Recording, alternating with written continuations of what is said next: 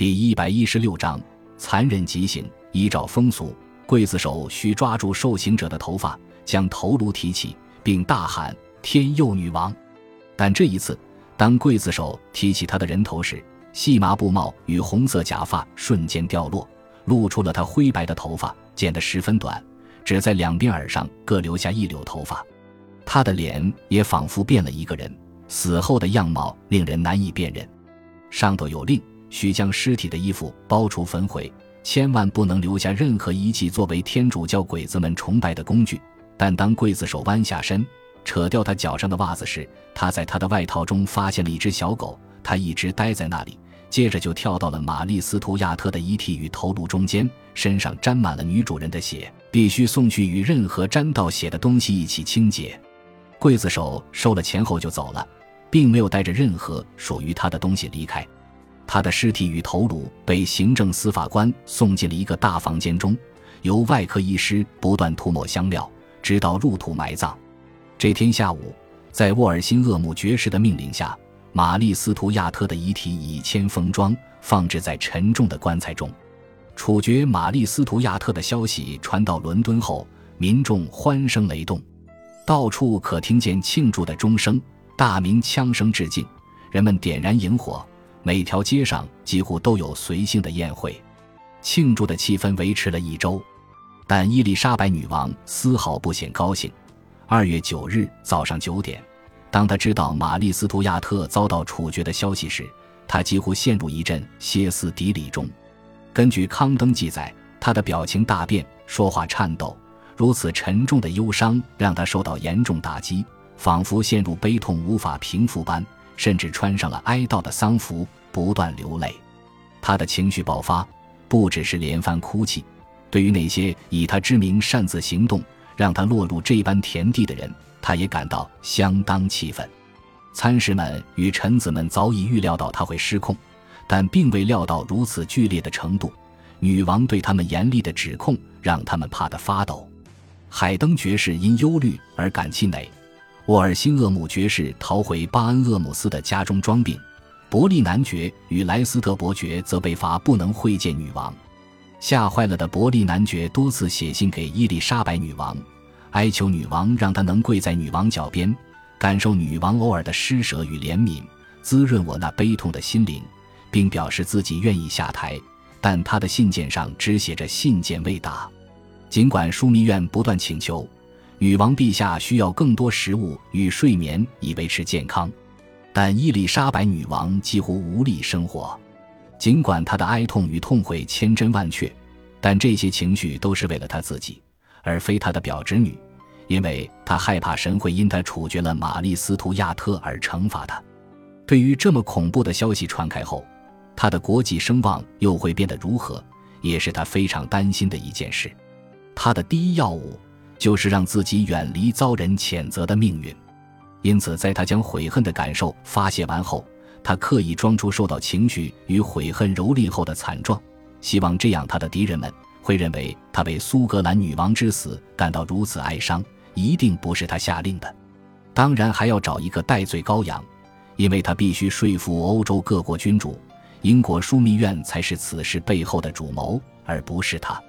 他坚持在他正式授权以前，绝不能将死刑执行令交给枢密院。接着暗示是戴维森爵士模仿了他的笔记，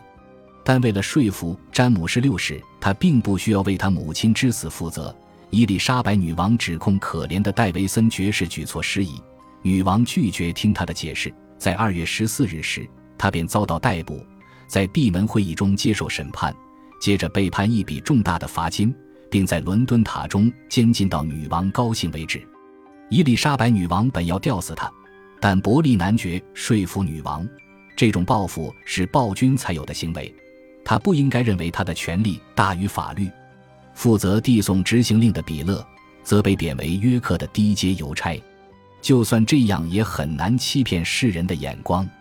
英国女王现在说这不是她的命令，显然是种权宜之计。事实显然与他所称的一切相反。菲利普二世坚称，许多天主教圣徒则坚定地提醒他，为玛丽斯图亚特报仇是他的责任。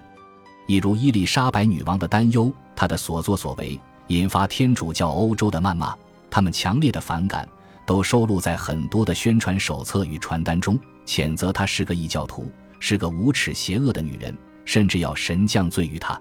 罗马教皇则希望对他发起新的圣战，因此呼吁西班牙的菲利普国王在刻意的追悼玛丽斯图亚特之外，尽快抓住机会入侵英国。而各界也认定，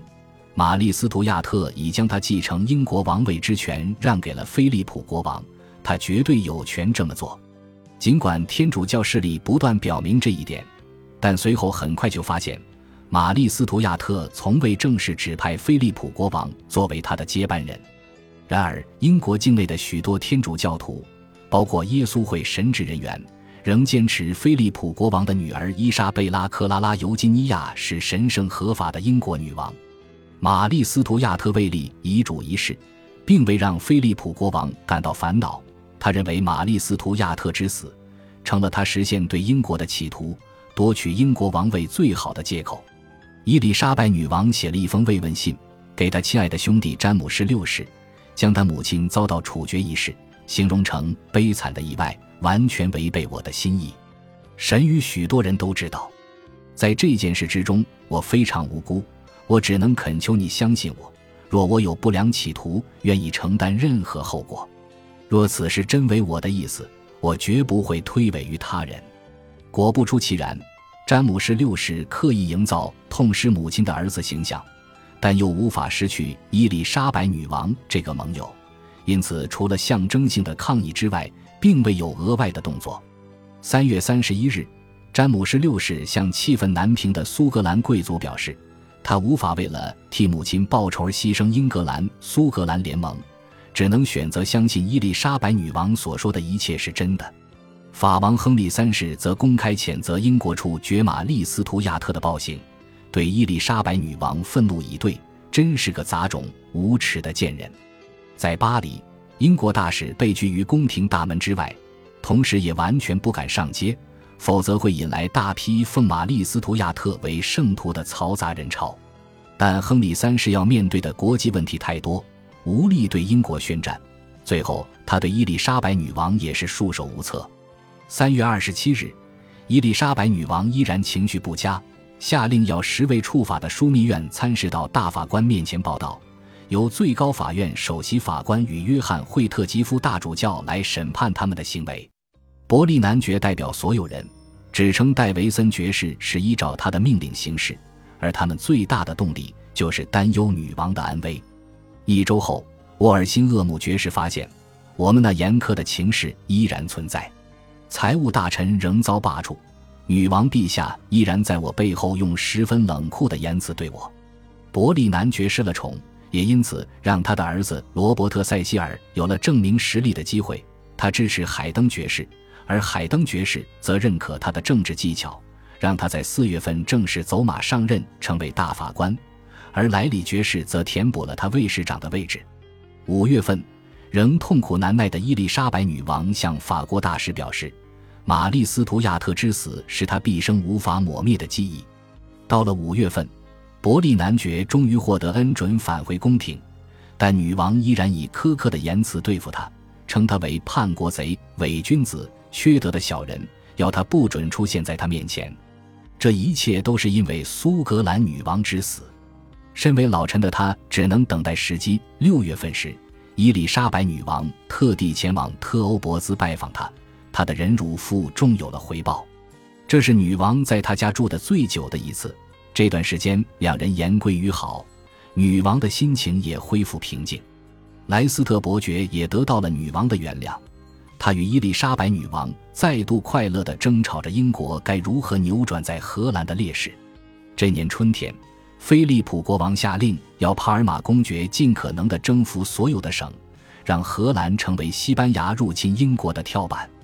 其准备工作也已然在进行中，尤其是自从四月以来，在伊丽莎白女王的授权下，德瑞克爵士在卡蒂兹港焚烧了三十七艘西班牙级船舰，在圣文森港挟持了一百多艘船，并在亚速尔群岛掠夺了大量的西班牙珍宝。因为他的行动。西班牙无敌舰队当年无法出航，但德瑞克爵士嚣张的举动，让菲利普国王更存心要一举侵略英国。莱斯特伯爵全力支持武力干涉荷兰事务，但伊丽莎白女王的态度相当难测。在玛丽·斯图亚特处决之初引发的轩然大波过后，伊丽莎白女王指派伯勒特爵士为加德骑士事务大臣，以资奖赏。四月份，看来无论是人或神，都已经没有立即性的报复危机后，伊丽莎白女王开始改口，称玛丽·斯图亚特之死有其必要性与公正性。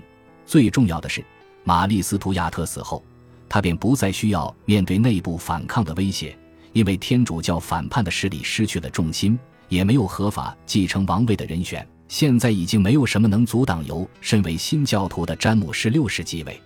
境外的天主教徒认为他们在英国境内的教友应将菲利普国王视为救赎，但他们却大大的低估了伊丽莎白女王麾下天主教臣民的忠诚与爱国心。菲利普国王对他们来说，等同于玛丽都铎时代的恐怖统治，而他们对西班牙人统治英国的恐惧感也并不亚于效忠伊丽莎白女王的新教臣子。七月三十日，在女王的命令下，玛丽斯图亚特的棺木终于在法瑟林盖下葬。在夏日将至之际，她的遗体几乎成了影响健康的乱源，传出极度难闻的臭味，几乎没有人敢进入摆放她遗体的屋里。他的遗体被移往彼得伯勒大教堂，以皇室礼仪与壮观的盛典风光下葬。一六一二年，詹姆士一世下令将母亲的棺木移灵西敏寺，放置在伊丽莎白女王下葬处对面的礼拜堂中。感谢您的收听，喜欢别忘了订阅加关注，主页有更多精彩内容。